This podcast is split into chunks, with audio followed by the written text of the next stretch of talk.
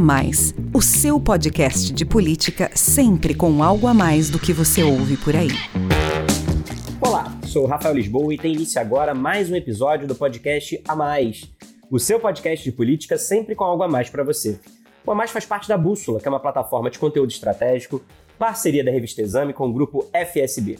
Hoje, o A Mais traz aqui para você um debate promovido pela Bússola sobre a importância da indústria química brasileira e os desafios para continuar crescendo e se manter competitiva. O setor químico é conhecido no mundo todo como a indústria das indústrias, já que fornece matéria-prima para 96% dos produtos manufaturados. De itens farmacêuticos e de higiene, passando por fertilizantes e defensivos agrícolas, até tintas, vernizes, resinas e fibras artificiais e sintéticas, a indústria química está presente de alguma forma em quase tudo que consumimos. No enfrentamento à Covid-19 não é diferente. O setor foi considerado essencial pelo governo federal logo no início da pandemia por seu papel estratégico na cadeia de fornecimento dos principais insumos utilizados no combate e prevenção ao coronavírus. Passa obrigatoriamente pela indústria química a produção de itens como álcool gel, desinfetantes e sabonetes, máscaras e protetores faciais, remédios, gases medicinais e seringas de vacinação. E justamente quando o setor químico é mais necessário, lideranças do mercado alertam para o risco de a indústria brasileira perder competitividade e reduzir a produção. O motivo é a medida provisória número 1034 de 2021, publicada pelo governo federal, que extingue a partir de junho o REIC, Regime Especial da Indústria Química. Com o fim da tributação diferenciada criada em 2013, a alíquota de PIS/COFINS incidente sobre a compra de matérias-primas petroquímicas básicas de primeira e segunda geração sobe de 5,6% para 9,25%, uma elevação de 65% na alíquota do imposto. A Associação Brasileira da Indústria Química, ABQIM, afirma que sem o regime especial, a indústria nacional terá dificuldade de competir com as concorrentes internacionais, já que o custo de produção em outros países é bem menor.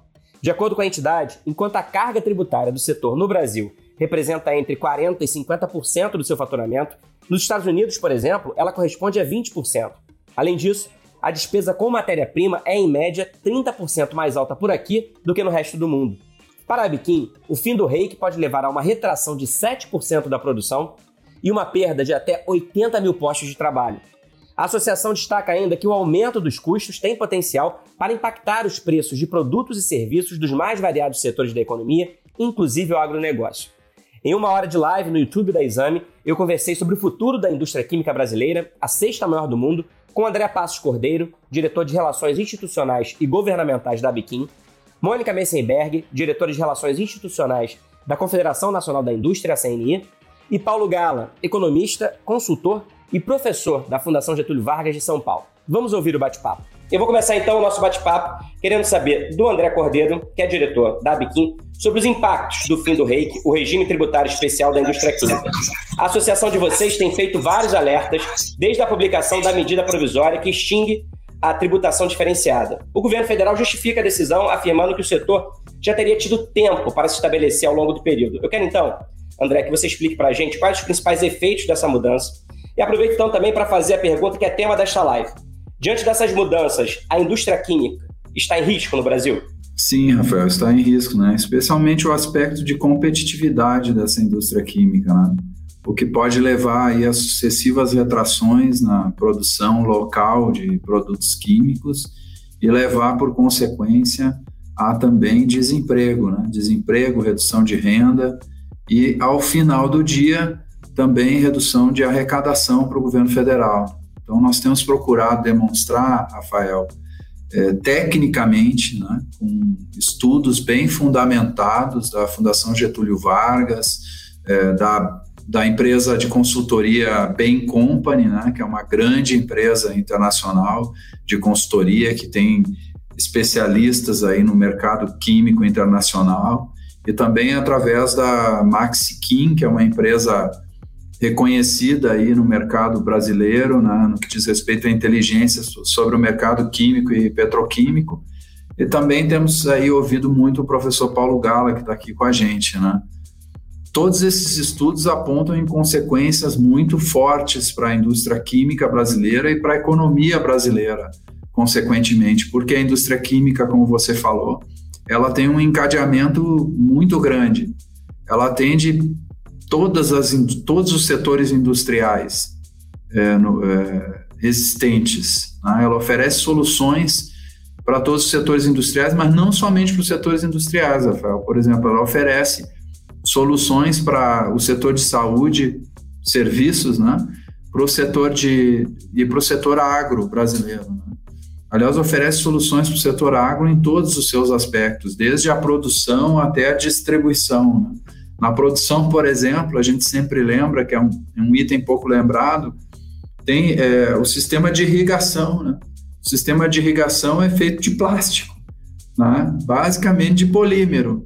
Então, é, é uma solução oferecida pela química, vai desde a irrigação ao fertilizante, ao defensivo, até as embalagens necessárias aí para é, transportar o produto do agronegócio. Na saúde, máscaras, seringas, enfim, uma série, uma infinidade. Então, esse encadeamento, que não é típico do Brasil, né? É típico do mundo, né? A indústria química hoje é a quinta maior indústria do mundo, fornece para todos os outros setores.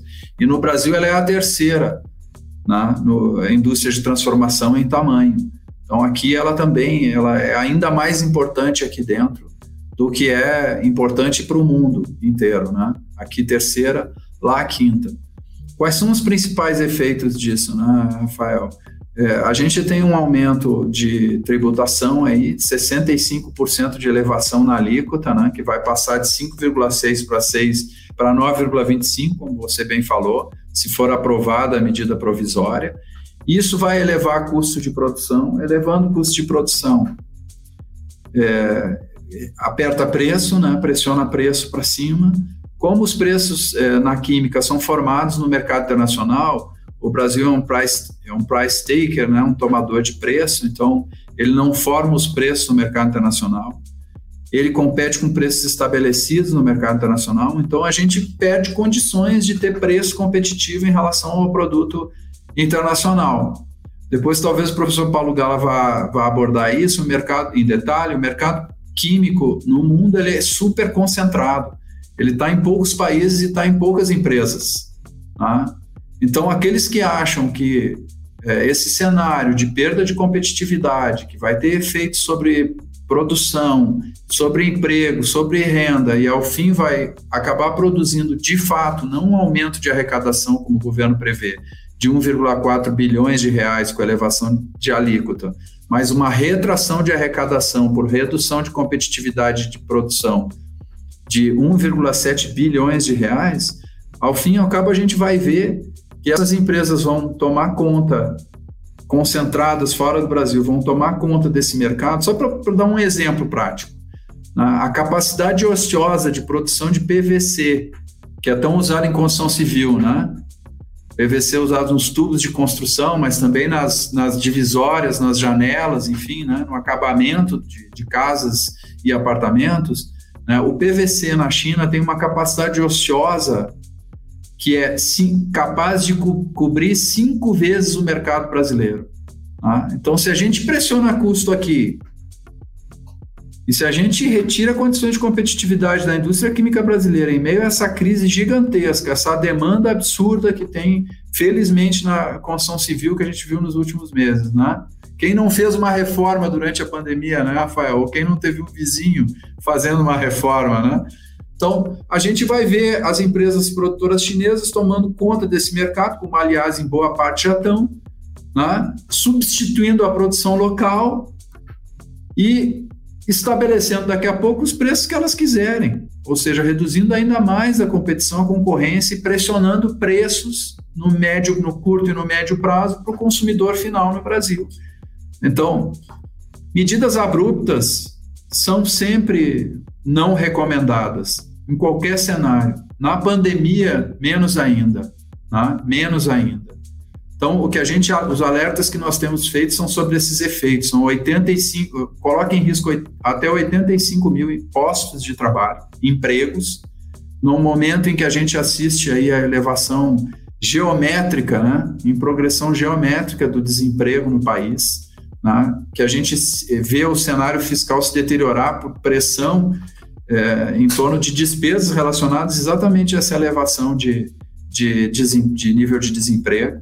Ah, num momento em que as indústrias se organizam para continuar produzindo em, em situação extraordinária, né? Com, dobrando turno, evitando, evitando aglomeração, evitando circulação, então também tem pressão de custos por conta disso.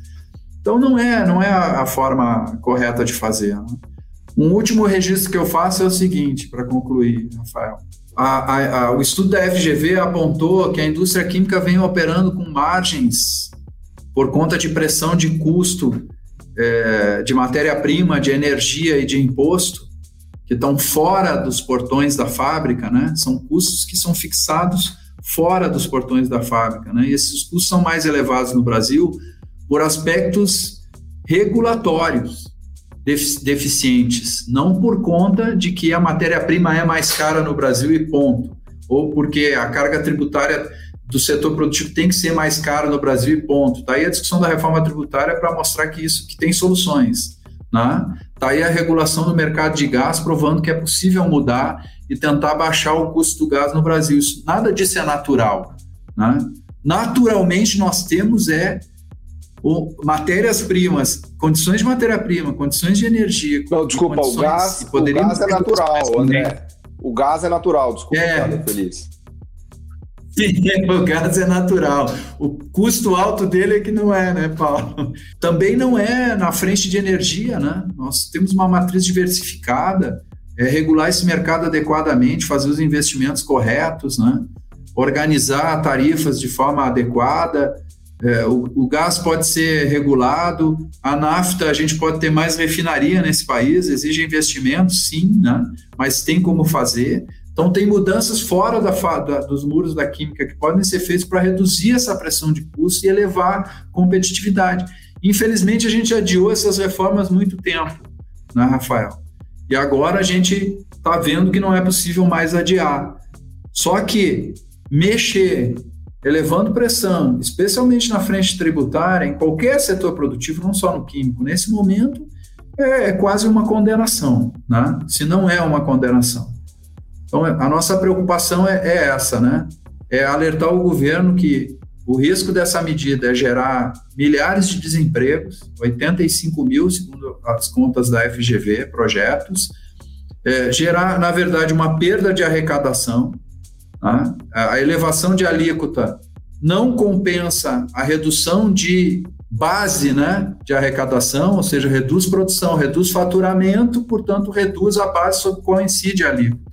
Mesmo ela elevando, o efeito líquido vai ser 1,7 bilhões de reais a menos de arrecadação, de fato. Então, a gente está apresentando dados técnicos né, feitos por consultores independentes grandes consultores que têm regras de compliance, de autonomia, de independência, para mostrar que esse não é só um discurso da Associação Brasileira da Indústria Química e suas associadas, mas é uma constatação científica, né? Em época de pandemia, nada melhor do que valorizar a ciência, né? E tomar decisões baseadas em fato. É isso que a gente está tentando mostrar. Existem alternativas, Rafael, que não é, exigem esse sacrifício desnecessário e perigoso até nesse momento. Muito obrigado. Obrigado, obrigado André. Ô, Mônica, o André falou aqui, destacou bem aí essa questão da indústria química ela ser muito concentrada no mundo, né? E, e as empresas operarem internacionalmente em condições mais favoráveis do que a indústria química aqui no Brasil. E que por isso mesmo, né, esses fatores é, de falta de competitividade da indústria nacional que motivaram a instituição do REIC, eles ainda permanecem. A Confederação Nacional da Indústria ela tem defendido sempre que a reforma tributária é fundamental para o país ganhar competitividade. Na avaliação da CNI, uma revisão de benefícios como essa, que o André chamou aí de abrupta, deveria ser tratada no âmbito da reforma tributária que está em discussão no Congresso? Bom, o André já se estendeu no que se refere à questão da indústria química e deixou muito claro o impacto nesse setor. No caso da CNI, a gente vê não só com preocupação que está acontecendo com a indústria química, mas com todo o setor produtivo. É necessário para a gente reestruturar os investimentos, um ambiente sadio de negócios, que realmente se faça uma reforma tributária ampla, onde se discutam regimes especiais, se discuta a questão da própria é, o conflito que você tem hoje e a acumulatividade dos impostos, pouca transparência na cobrança desses impostos, a regressividade, ou seja, são várias as questões hoje que assolam o ambiente tributário e que compromete significativamente os investimentos e o custo do Brasil como um todo. Eu não tenho a menor dúvida que uma ação dessa, como uma medida provisória que acaba com o regime especial de uma hora para outra, de um momento para outro, vai ter um impacto muito danoso no sistema produtivo, em especial, no caso, na indústria química. Ou seja, quantas empresas não fizeram seus planos de negócio, seus planos de investimento e estão vendo hoje é, ameaçadas de ter um desequilíbrio econômico-financeiro, a impossibilidade de fazer frente aos seus compromissos ou até de dar continuidade a esse trabalho. E a indústria química, nesse momento, um momento de pandemia, um momento em que também uma empresa de ponta e que há necessidade de se manter empregos, se manter investimentos e a recuperação econômica ela tem que ser pavimentada para garantir no futuro uma retomada de fato. Isso é uma ameaça, é uma ameaça muito grande. Então, ao invés de se criar alternativas para se tentar compensar problemas que o sistema tributário tem, que eram regimes especiais ou tentar fazer os famosos puxadinhos, é, se você não tem competitividade, eu lhe dou de uma outra maneira. Você tem que pensar de uma forma mais global e mais estruturante. E é isso que a gente acha e defende no Congresso quando a gente coloca que é prioritário se colocar uma reforma tributária na pauta, avançar e conseguir que isso aconteça para que no futuro a retomada e os empregos estejam garantidos. Obrigado, Mônica. Professor Paulo, é, eu quero conversar com você sobre é, essa conta que parece não fechar, que o André destacou bastante na, na, na resposta dele. Né? Ao publicar a medida provisória que acaba com o reiki, o governo federal espera, claro, aumentar a arrecadação de PIS e COFINS. Mas a biquinha alerta, como a gente ouviu aí o André, é que essa medida pode é, levar uma retração da produção e a extinção de 85 mil empregos, o que pode levar, claro, a uma perda de arrecadação. No fim das contas, você avalia que o governo e, consequentemente, o Brasil vai ganhar ou perder receita com a medida? Bom, prazer de novo estar aqui com vocês. É, eu, vou, eu vou ampliar um pouquinho o raciocínio do André e da Mônica para poder responder melhor essa questão. Né? Quando a gente olha o mercado mundial, de, não só de químicos, mas dos bens industriais mais sofisticados, a gente detecta forte concentração. Né? Ou seja, é, pa poucos países e poucas empresas dominam a produção de bens mais sofisticados do ponto de vista tecnológico, que no final do dia é o que gera o desenvolvimento econômico e a riqueza das nações. Então, é, o Brasil e a indústria química especificamente e as indústrias mais tecnológicas do Brasil, elas enfrentam, elas têm vários ônus para carregar. O primeiro ônus é que elas competem no, no mercado desigual. Elas jogam futebol num campo inclinado, né? Elas atacam daqui de baixo e não de cima, né? Então elas têm que enfrentar concorrentes que já são consolidados, que já são donos das marcas, das patentes, dos processos, que já tem economia de escala. O André deu um exemplo maravilhoso do PVC. Quer dizer, a China está babando para tomar 100% do nosso mercado de PVC. E isso é um instalar de dedos, ela vai conseguir fazer, né? Então, a gente precisa encarar, a sociedade brasileira e o governo precisa ter clareza de que a gente está numa guerra industrial onde existe uma assimetria gigante é, desfavorável ao Brasil, porque o Brasil é o que a gente chama em organização industrial, sem carregar no economês, tentando ligar a tecla SAP, o Brasil ele é um entrante, na verdade, no mercado mundial. Apesar dele ter a sexta maior indústria química do mundo, no mercado mundial ele tem pouca relevância. Ele é fraco em relação aos concorrentes, né? Então esse é o primeiro grande ônus. O segundo ônus, que é válido agora após pandemia, é que esses governos dos países ricos e que já concentraram o mercado mundial estão despejando bilhões de dólares de estímulos, de subsídios e de gastos de infraestrutura para turbinar vários setores, inclusive o químico. Ou seja, é, mercados que já eram concentrados agora recebem bilhões de dólares de estímulos para é, ficarem ainda mais fortes. Né? Então, esse é o segundo ônus pesadíssimo que o Brasil enfrenta. E o terceiro é a alta tributação que a gente tem aqui em setores tecnológicos, que é um contrassenso. O Brasil tributa mais o setor industrial, especialmente os setores de maior intensidade tecnológica, então a gente faz justamente o contrário. E o custo da matéria-prima brasileira, também por insuficiência de infraestrutura, de logística, também é mais caro. Então, o ônus que as indústrias tecnológicas carregam no Brasil é gigantesco. Né? Como você pedir para alguém jogar futebol num campo inclinado e botar uma mochila de pedra nas costas da pessoa e falar agora vai lá e bate a Alemanha. É evidente que a gente vai ser surrado pela indústria alemã, chinesa, da Índia, assim por diante. Então, é, é preciso ter clareza disso na sociedade, no governo, para que a gente não dê tiro no próprio pé. Né? E a retirada do reiki, neste momento, é uma metralhadora no próprio pé, não é nem um tiro, porque ele vai significar o quê?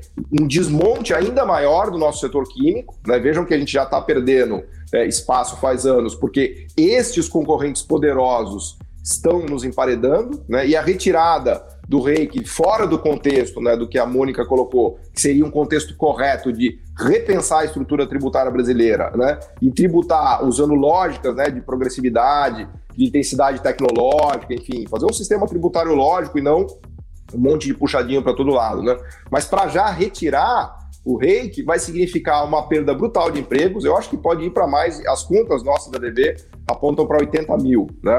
Mas tem um monte de uh, hipóteses que têm que ser feitas para se calcular esses multiplicadores. A minha impressão é que pode ir a mais de 80 mil uh, empregos é, perdidos e, e, e, uma queda de arrecadação que é maior do que o que se ganha com a retirada do reiki, porque quando você olha todos esses efeitos multiplicativos do setor químico, você percebe que toda a economia está pendurada no setor químico. Então é como se você tirasse uma carta de um castelo de cartas, né? E no final do dia o governo vai sair perdendo, ele vai arrecadar menos vai gerar desemprego no momento dramático em que o desemprego está em 15%, né, e vai dar um tiro no pé. Né? E, e só para concluir, é, existe todo esse discurso do ajuste fiscal, do teto fiscal, que é fundamental para os empresários investirem. Vejam que coisa maluca que a gente faz. A gente vai onerar os empresários de um setor que já enfrenta uma concorrência no limite quase desleal, de tão difícil que é, e a gente vai acreditar que eles vão investir mais no setor químico porque o governo está trabalhando para o ajuste fiscal. Quer dizer, é uma coisa completamente nonsense o que a gente está fazendo e os chineses, os indianos, os americanos, os alemães estão aplaudindo de pé e dizendo que realmente nosso governo está no caminho certo, é isso que a gente tem que fazer. Obrigado, professor. O André, como o professor falou aqui, é, as outras nações que são mais fortes, mais competitivas que o Brasil na indústria química têm, na verdade, fortalecido o, os seus setores químicos, justamente nesse período aí de pandemia, já que a indústria química tem um papel fundamental e estratégico no enfrentamento à Covid. Né? O setor está envolvido diretamente, como a gente falou aqui, no fornecimento de insumos e na produção de itens que são essenciais no combate ao coronavírus. Eu quero saber, então, com o fim do reiki, ao afetar a competitividade e a produção da indústria química brasileira, como é que isso pode impactar na prática a guerra contra a Covid-19 no Brasil? Bom, em, em, primeiro lugar, é bom a gente, a gente localizar, contextualizar aí, né, como é que os governos têm tratado as suas indústrias químicas ao redor do mundo. Eu vou usar alguns exemplos aqui. É, por exemplo, os Estados Unidos acabou de estabelecer subsídios fiscais na ordem de 4,6 bilhões de dólares para matérias-primas que são destinadas à sua indústria química. Não bastasse os Estados Unidos já, ser, já terem um gás, o shale gás, muito mais barato do que o resto do mundo, né? Para você ter uma ideia. Que, aliás, a molécula... desculpa, desculpa te interromper, André. Eu prometo que eu não, não vou interromper não. mais. Mas o shale gas, tá ele foi desenvolvido a partir de bilhões de dólares que o governo americano colocou no setor de energia desde o choque do petróleo. Então, não fosse o Departamento de Energia americano enterrar bilhões e bilhões e bilhões de dólares, os Estados Unidos não teriam shale gas hoje barato para bater a nossa indústria química, mas não satisfeito em ter feito isso e ter as empresas químicas mais poderosas do mundo, ele resolveu dar mais 5 bilhões de dólares para dar uma ajudinha para ver se eles competem. Desculpa, André. Para ver se competem, exatamente, Paulo. Então, é, o shale, por exemplo, o gás americano hoje custa em torno de 2 dólares um milhão de BTU. No Brasil é 8, né? Então, não bastasse ainda ter esse gap gigantesco, ainda o governo americano estabelece uma estrutura de apoio lá com subsídios de quase 5 bilhões de dólares. Né? A China está fazendo a mesma coisa. 200 bilhões de dólares para estimular a demanda do seu setor químico. A, a Índia fez o programa Make in India agora e está financiando também infraestrutura para desenvolvimento de polos petroquímicos no valor de 3 bilhões de dólares. Bom, a Coreia também está fazendo a mesma coisa na área de P&D, né? estimulando inovação, o investimento direto nas suas indústrias químicas privadas, no valor de 2 bilhões de dólares. O reiki no Brasil, que é assim, uma sombra bem apagada disso, né? são 300 milhões de dólares no ano. Nós estamos falando da sexta maior indústria química do mundo, né? Então é absolutamente desproporcional. É como disse o professor Paulo Gala, nós, nós somos jogados em uma arena em que as condições estruturais são amplamente desfavoráveis. E mesmo assim, nós temos prosperado. Um estudo do professor Paulo Gala, por exemplo, recentemente, diz que nós temos a habilidade para produzir praticamente, ou produzimos no Brasil, praticamente todos os produtos da tabela periódica da indústria química no mundo. Né? Ou seja, desenvolvemos habilidades, desenvolvemos conhecimento, desenvolvemos tecnologia, mesmo num cenário em que o apoio é extremamente reduzido, né? ao contrário dos outros países. No meio da pandemia, eles reforçaram ainda mais a sua indústria química com esses programas que foram estabelecidos. O Brasil tem um de 2013, que além disso vem sendo reduzido ao longo dessa década. Já foi é, já foi um incentivo de 8,25%, hoje é de 3,65%. Né? Então veio reduzindo e os outros vieram aumentando. Né? E intensificaram ainda mais, por se darem conta, Rafael, que essa cadeia é fundamental para suprir é, o setor de saúde durante, não só durante pandemias, né? mas durante o seu próprio processo normal, em contextos normais. Né? Porque é, no setor de saúde a gente fornece desde insumos básicos, por exemplo, que ajudam a controlar o, a acidez da vacina para a Covid, até né, os equipamentos que fornecem oxigênio e também o próprio oxigênio, certo? A gente viu aí durante a pandemia a correria que foi para conseguir insumos do resto do mundo. Não tem, não tem. Então, são, são produtos que têm, que ser produzidos localmente, certo? Localmente. Essa elevação, elevação de custos vai acabar elevando o preço no final. Né? Nós vamos elevar o, o, o preço aqui no Brasil. É, vai, é, nessa área não tem produto no mundo, então vai acabar pressionando é o, é o, é o enfim, o serviço de saúde lá na ponta, o governo que compra o equipamento, o consumidor que compra a máscara, que compra o álcool gel. O álcool gel, além de ser feito com produto químico, a embalagem dele também, né? Tem um aqui, é de plástico, certo? E hoje a gente não encontra plástico no mundo. Não na proporção que seria necessária. Então, vai ter, de um lado, uma tomada parcial de mercado, se tiver alguma produção no mundo para atender o nosso mercado em, em, vários produtos que a saúde demanda, e por outro lado, uma pressão de custo naquilo que o produto importado não suprir. Tá? Então, vai, é, um, é um duplo problema. Tá? Então, a gente, a gente crê sim que acredita e tem provas técnicas de que o final do reiki, do, no que tange a questão da saúde, pode pôr em risco a cadeia de suprimento de produtos químicos para a saúde e pode afetar, sim, o combate à pandemia. Né? A gente tem uma experiência recente no Brasil desse ponto de vista. Né?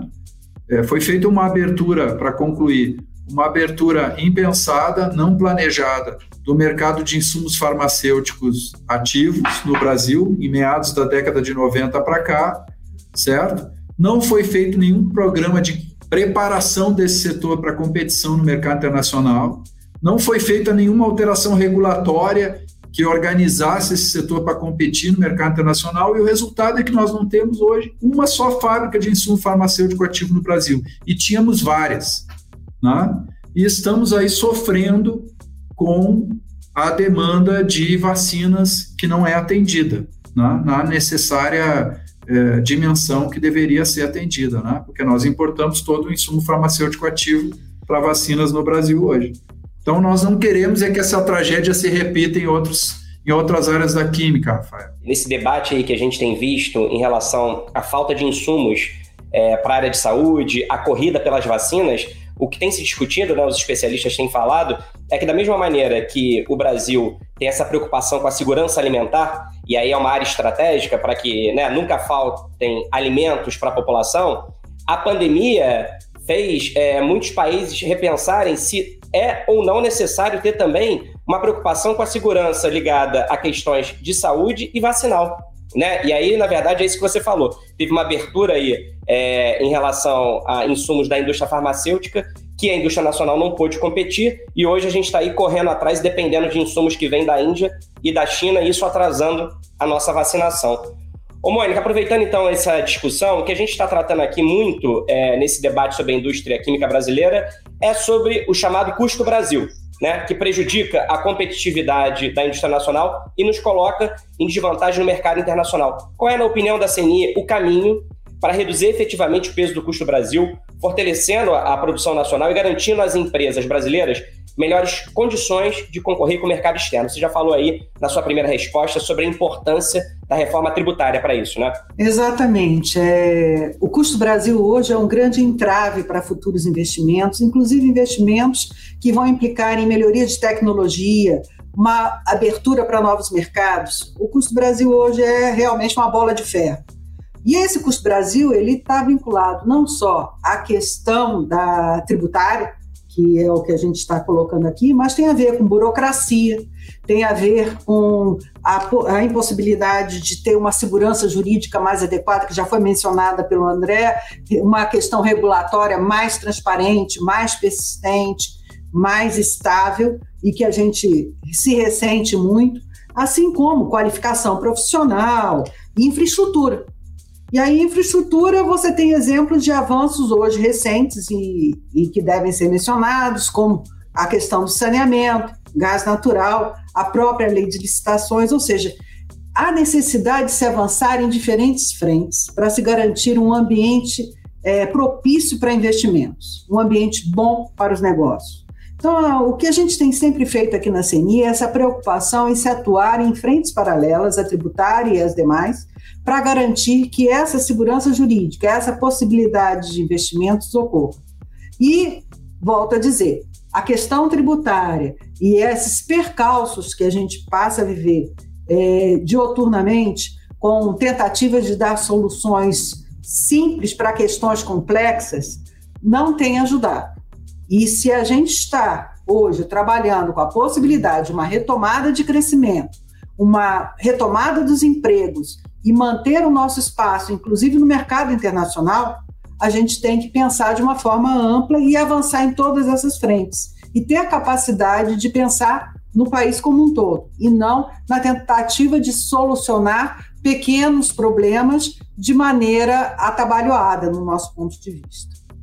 Professor Paulo, eu vou aproveitar uma pergunta que chegou aqui da audiência para ouvir sua opinião sobre ela. O Douglas Ferreira, ele pergunta o seguinte: é, gostaria de perguntar se há consenso da necessidade de intervenção estatal ou de alguma participação estatal para a promoção de desenvolvimento na indústria. É, na sua resposta anterior, você falou sobre como é, os países consideram o setor químico, a indústria de transformação, um setor muito estratégico na economia e, por isso, trabalham de maneira muito ativa para promover e desenvolver esse setor. Aproveitando então a pergunta do Douglas Ferreira, você acha que o Brasil deveria ter essa preocupação e o Estado brasileiro deveria participar mais ativamente da promoção e do desenvolvimento industrial do Brasil? É, a pergunta é totalmente pertinente, né? A minha resposta é sem dúvida que sim. Né? Entre economistas, esse é um eterno debate né, da política industrial, dos efeitos da política industrial, dos possíveis acertos e erros, né? Há muito debate é, entre economistas no Brasil sobre isso,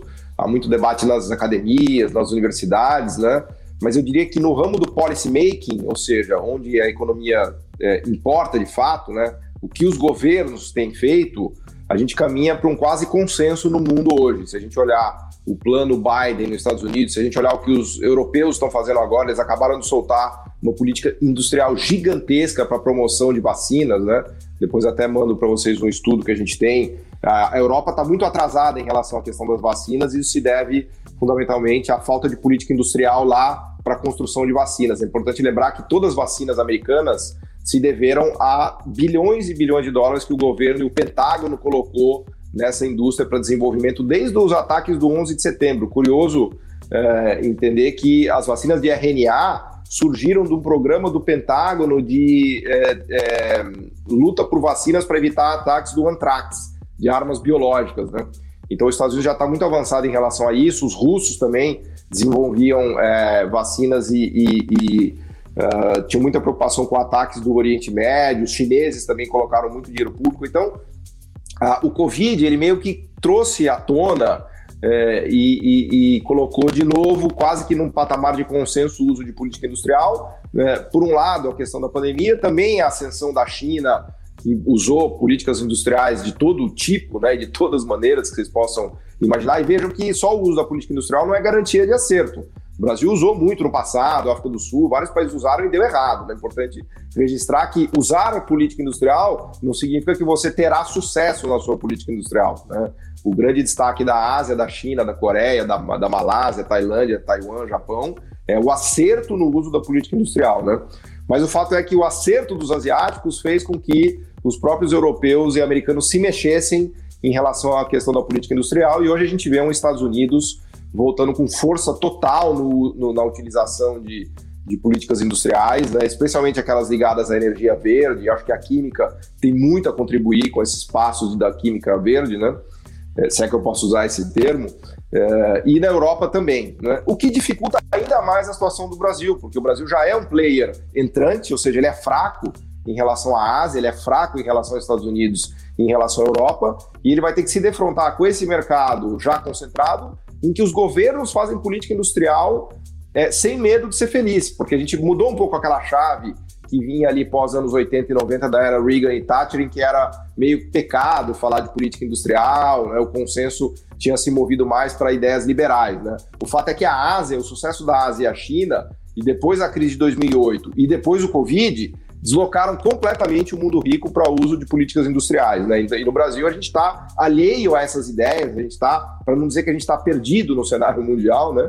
a gente está alheio a essas ideias, essas políticas que vêm sendo implementadas, e isso vai ser devastador para a economia brasileira, porque a gente vai entrar no ringue, como o André falou, para ser surrado por todo mundo. É isso, é isso que está colocado para o Brasil com essas ideias de governo que a gente tem aí na mesa. É triste falar, mas a realidade é essa. Pois é, quando a gente fala dessa, desse cenário aí é, desigual, dessa, desse cenário aí de dessa desvantagem competitiva tão grande que o Brasil está enfrentando, isso reflete, claro, como o André vem falando desde o início aqui do nosso debate, em perda de empregos. Né? A taxa média de desemprego no Brasil atingiu o índice de 14,4% no trimestre de dezembro a fevereiro, segundo a PNAD contínua do IBGE.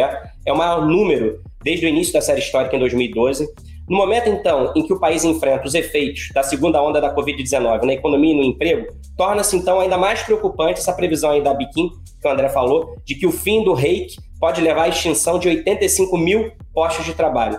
André, eu quero que você dê mais detalhes, então, dessa estimativa de vocês sobre a perda de empregos no setor. Qual que é o perfil dessas vagas que serão extintas? Tem vagas de todo tipo, né, Rafael? Desde diretas na indústria química, e aí nós estamos falando de trabalhadores altamente qualificados, né? São engenheiros químicos, engenheiros mecânicos, engenheiros elétricos, operadores de planta que também têm formação, enfim, intensa, né? A gente leva muito tempo para formar uma mão de obra desse tipo, né? São anos e anos investidos não só no ambiente universitário, né, mas também na própria planta. Porque existe um tempo de assimilação, né, de operação de planta, existe um conhecimento aplicado direto na, no chão de fábrica, que não é aprendido assim de uma hora para outra. Né? A tecnologia que a gente traz para cá tem que ser adaptada às condições do país também. Esse é um conhecimento gerado aqui. Né? Tem tecnologias que são produzidas aqui também por vários desses profissionais. Então, a química ela tem como característica ser intensa em tecnologia e conhecimento, né?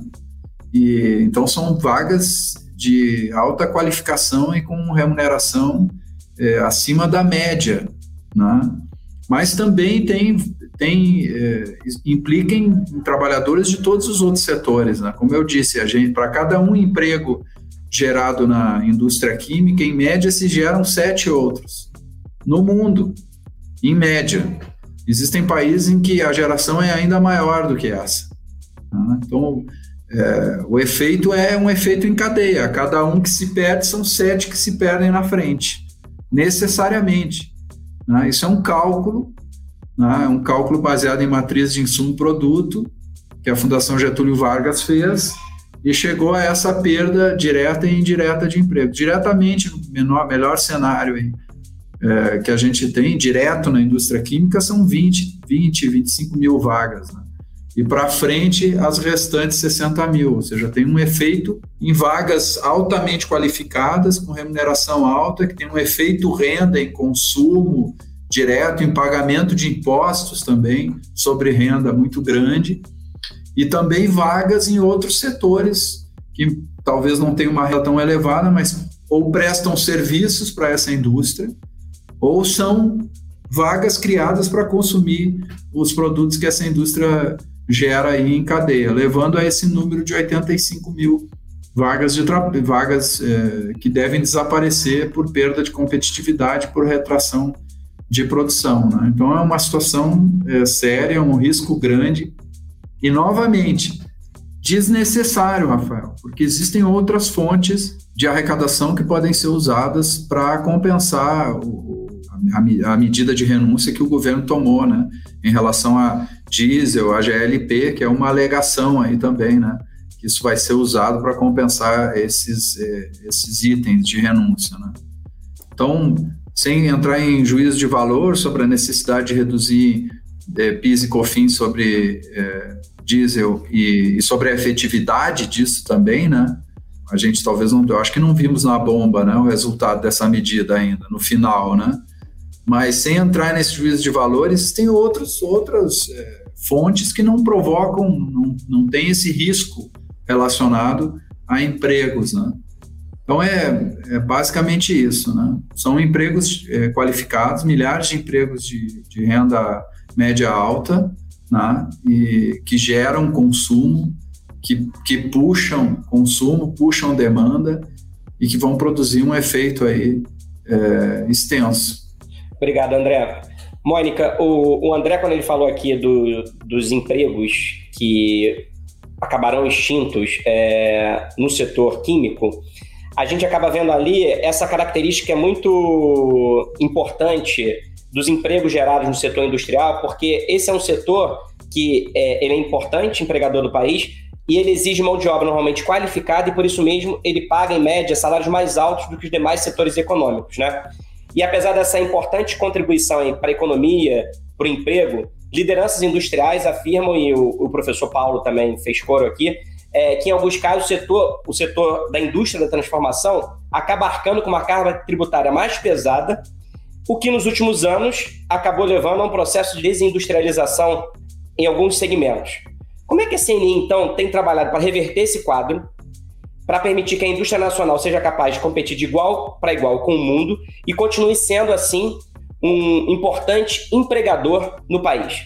Bem, na verdade, como você colocou, o setor industrial é um dos que melhor paga. O salário médio do setor industrial em 2019 foi de R$ 7.700, é, sendo inferior apenas o setor financeiro, que paga um pouco mais de 8 mil reais em média. Então, são salários altos, salários importantes e estratégicos. E para e passo, apesar de nós respondermos por cerca de 21% do PIB, enquanto a agropecuária responde por 6,8%, o comércio 13%, serviço 7% e o transporte 4,3%, nós pagamos cerca de 33% dos impostos federais. O setor industrial é responsável por 33% da arrecadação federal enquanto a agricultura 0,4%.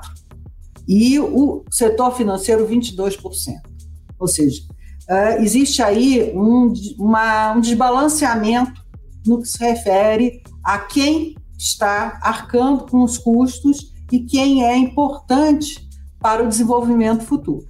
Ou seja, é um setor extremamente competitivo, aberto à competição internacional, a necessidade de se reestruturar esse, e rebalancear essa forma em que está distribuída a questão de onerar os diferentes setores, e por isso a gente acredita na reforma tributária, uma reforma que seja mais simples, mais justa, que equilibre melhor essas forças e que permita desonerar as exportações, qualificar melhor a tributação sobre as importações, ou seja, a necessidade de se rever isso de uma maneira mais estruturada sendo isso fundamental para que se retome o crescimento, retome-se os empregos e que o setor industrial volte a crescer como deve.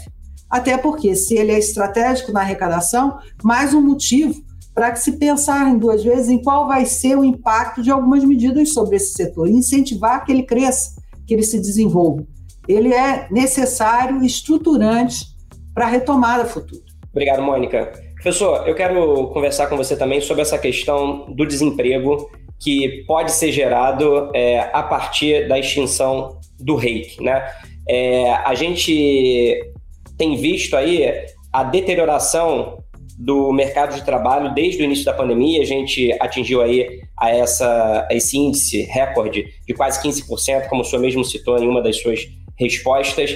O André falou que, justamente por ser é, uma, uma indústria que acaba gerando valor para outras indústrias, né? É, isso vai ser um efeito em cascata, né? Para cada um emprego direto é, da indústria química que é perdido, isso pode levar aí à perda de outros sete empregos, outros sete postos de trabalho. Queria então que senhor analisasse como que essa redução no número de postos de trabalho na indústria química pode afetar o Brasil como um todo, que está vivenciando nesse momento um período muito complicado e desafiador em relação ao mercado de trabalho e à taxa de desocupação.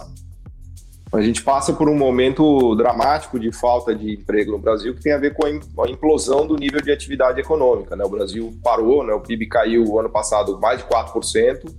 Esse ano a gente deve crescer, na melhor das hipóteses, uns 2,5%, não muito mais do que isso. E a gente já opera com nível de PIB antes da pandemia que era 7% abaixo de 2014. Então, se tudo der certo, e se a gente conseguir crescer o ano que vem mais uns 2, 3, em 2023, 2024, talvez a gente recupere o nível do PIB brasileiro de 2014. Então, essa realmente foi uma década perdida no Brasil em termos de produção, de renda e de emprego. Né? Então, a nossa situação é, do mercado de trabalho é dramática e a perda de empregos do setor químico é ainda mais dramática porque é um dos setores que ainda é capaz de remunerar bem, de pagar altos salários e gerar empregos de qualificação. Aliás, isso se aplica para toda a indústria, né, que a Mônica destacou aqui.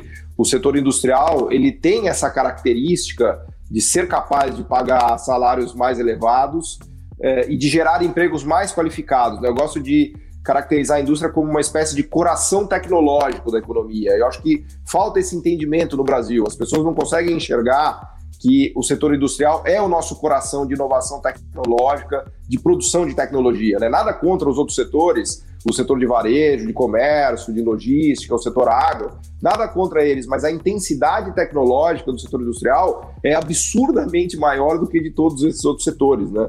Então, tirar o setor, o setor industrial ou prejudicar ou reduzir o setor industrial numa economia é quase como se tirasse o coração dela.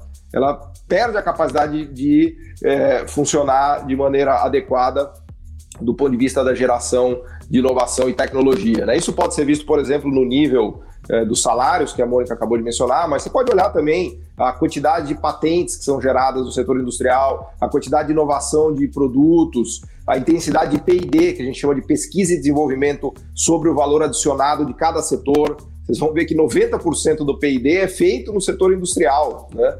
É, é, a grande maioria dos setores sequer investe em pesquisa e desenvolvimento, porque é da natureza do, do, do, da atividade econômica. Por exemplo, cortar cabelo, a gente corta cabelo da, da mesma maneira faz 200 anos. Né? Agora, os equipamentos ligados às várias atividades industriais, eles mudaram completamente. Né? Então, acho que a gente perdeu um pouco essa ideia no Brasil de que a indústria é o nosso coração tecnológico e que os empregos do setor industrial são é, muito, muito importantes, porque é lá que está o capital humano, lá que está a estrutura de conhecimento produtivo da economia, inclusive os serviços mais sofisticados são muitas vezes, ou talvez na maioria das vezes, serviços ligados ao setor industrial, né, que são serviços que abastecem de design, é, de, de, TI, de marketing, eles estão muito ligados ao setor industrial. Se a gente olhar na indústria 4.0 e na fronteira tecnológica, toda a indústria de serviços de ponta que surgiu, basta pensar no iPhone, por exemplo. Né? Imagina a quantidade de serviços que você tem no seu iPhone ou no seu smartphone que nasceu da existência do smartphone, que foi uma peça industrial incrível que foi criada. Né? Então, eu acho que a gente perdeu essa noção no Brasil e o processo de desindustrialização no Brasil tem sido é, devastador da nação brasileira. O professor Paulo Gala disse aqui que o setor industrial ele, ele tem que ser encarado como o coração tecnológico da economia. Né? E aí, obviamente, que a indústria química, pela importância e, e a posição estratégica que tem, é uma parte muito importante desse coração, né? Pelo que vocês falaram aqui. Então, eu quero, eu quero encerrar aqui perguntando a vocês sobre o futuro da indústria química e o futuro da indústria de uma maneira geral no Brasil. André, como é que você avalia o futuro do setor da indústria química e como é que a Abiquim e outras lideranças ligadas à indústria química têm se mobilizado contra a MP 1034? Vocês acreditam que vai ser possível reverter essa situação até junho para quando está previsto o fim do reiki?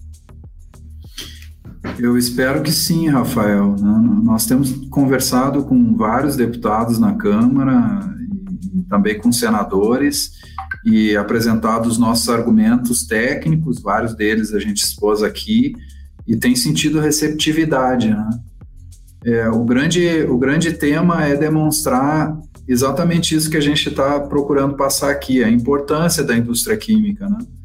Porque é, são tantos os problemas que as pessoas acabam não percebendo as soluções que foram criadas no Brasil ao longo desse tempo todo, né? As coisas boas.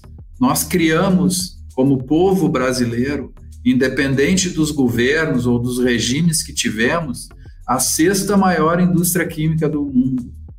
E ela pode, potencialmente, Rafael, chegar a ser a quarta, por várias razões. Entre elas, aqui o estudo do professor Paulo Gala, inclusive, apontou, porque nós temos desenvolvidas internamente todas as habilidades técnicas e de conhecimento necessárias para produzir uma diversidade gigantesca de produtos químicos. Então, a base está estabelecida.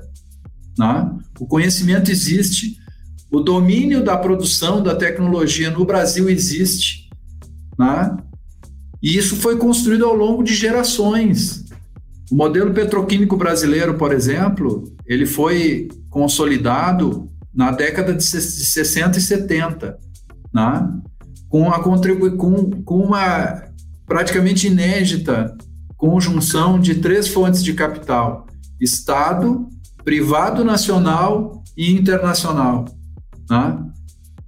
Foram décadas e décadas para construir esse legado deixado para as gerações.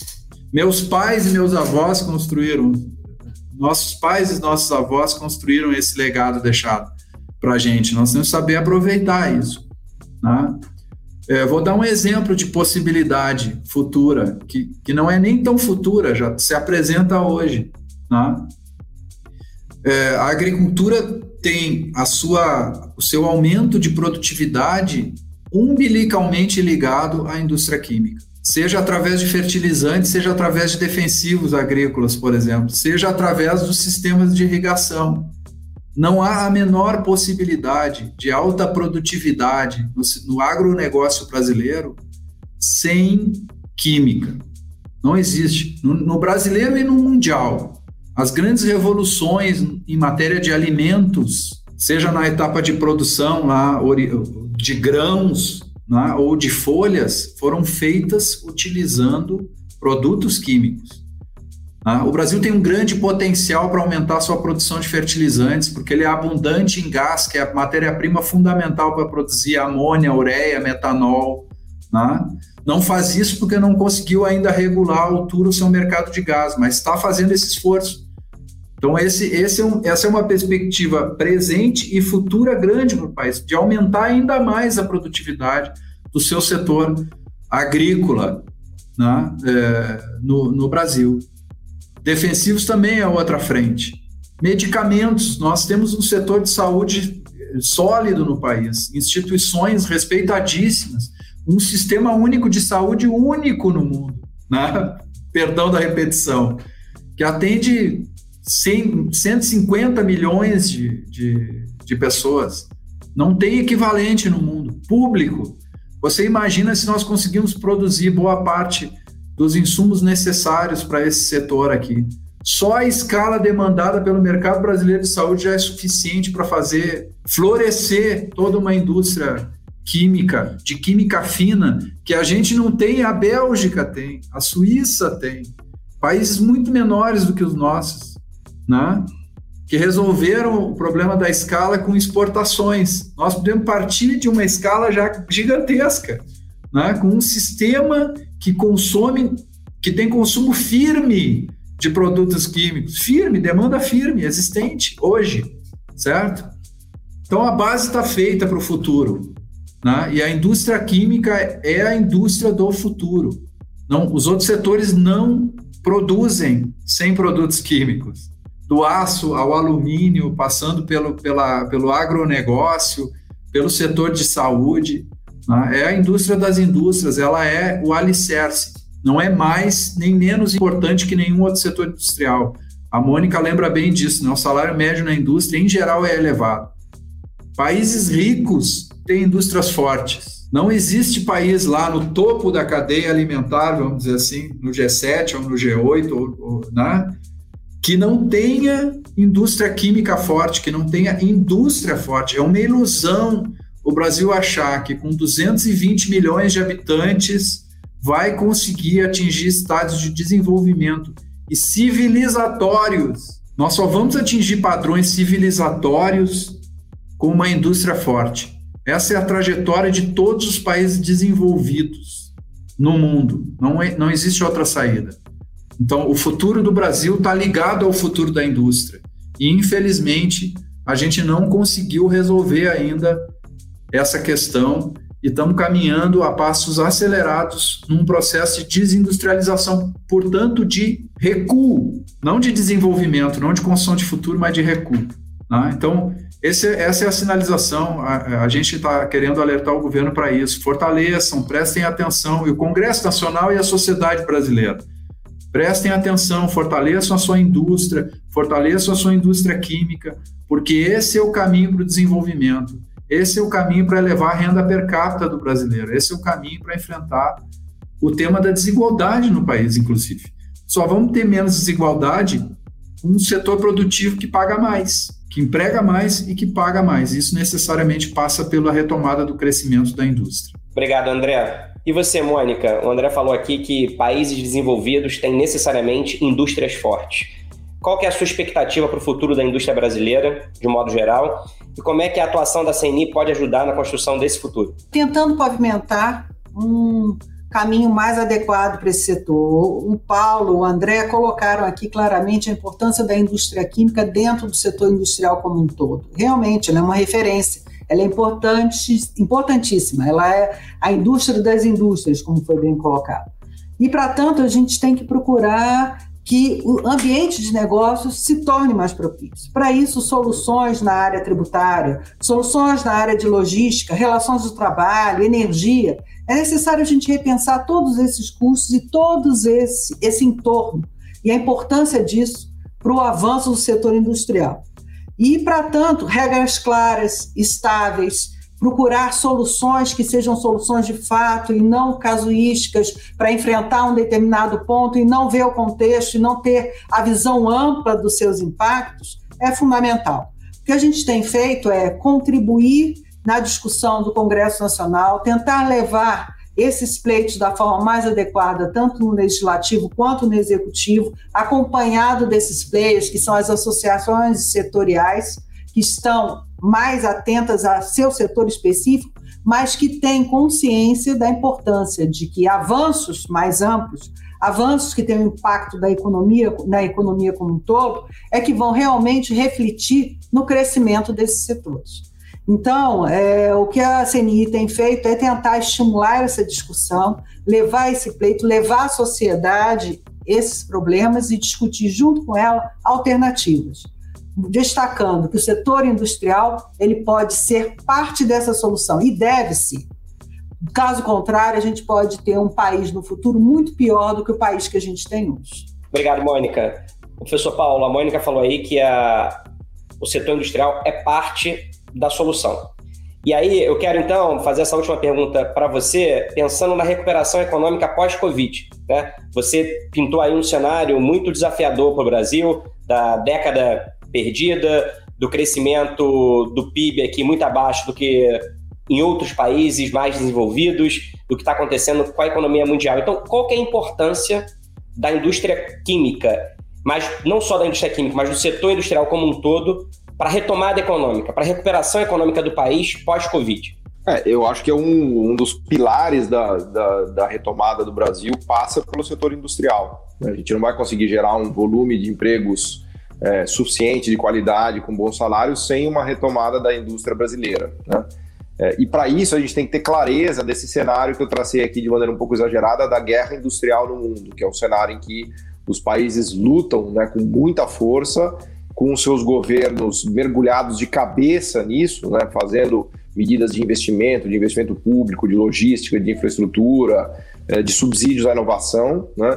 Então o Brasil ele precisa abraçar essa agenda sem medo. Né? Se a gente não abraçar essa agenda, a gente não vai conseguir lutar na arena industrial. Né? E não haverá recuperação no Brasil é, de verdade se a gente não abraçar essas ideias. Né? Eu acho que isso é o, é, é um ponto-chave. E que o André destacou, eu queria só reforçar, que é o seguinte, a notícia é boa. O Brasil, hoje, por exemplo, pensando no setor químico só, dos 800 produtos, principais produtos uh, químicos do mundo, o Brasil é capaz de fazer 700 ou mais. Então, o Brasil tem, ele reúne uma, uma quantidade de capacidades tecnológicas, e não só do setor químico, de todo o setor industrial. Né? O Brasil é, já foi uma das grandes potências industriais do mundo emergente. Importante lembrar que no início dos 80, a produção industrial brasileira era maior do que a produção industrial chinesa e coreana somadas. Né? O Brasil já foi o gigante industrial do mundo emergente e isso deixou um legado de capacidades impressionante. Né? Qual economia hoje de renda per capita de 10 mil dólares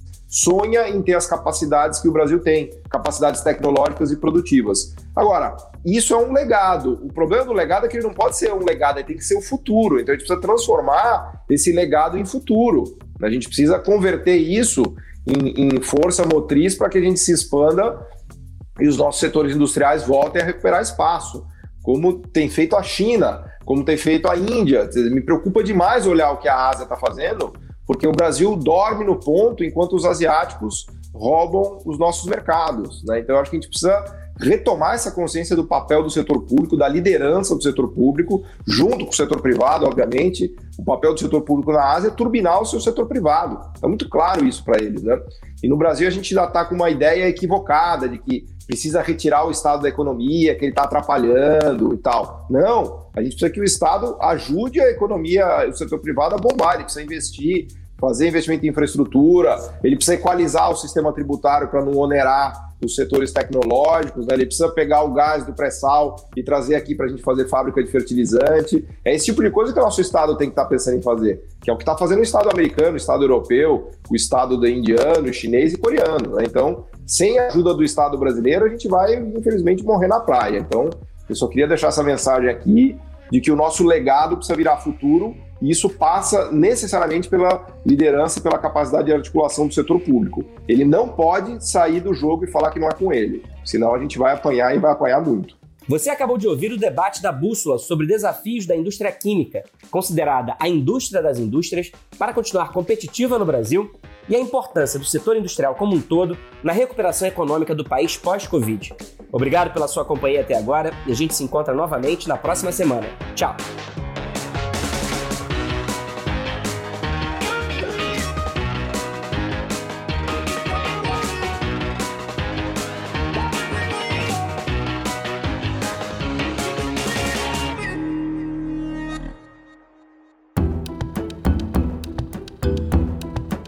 Edição Guilherme Baldi, este podcast faz parte da plataforma Bússola, um produto do grupo FSB.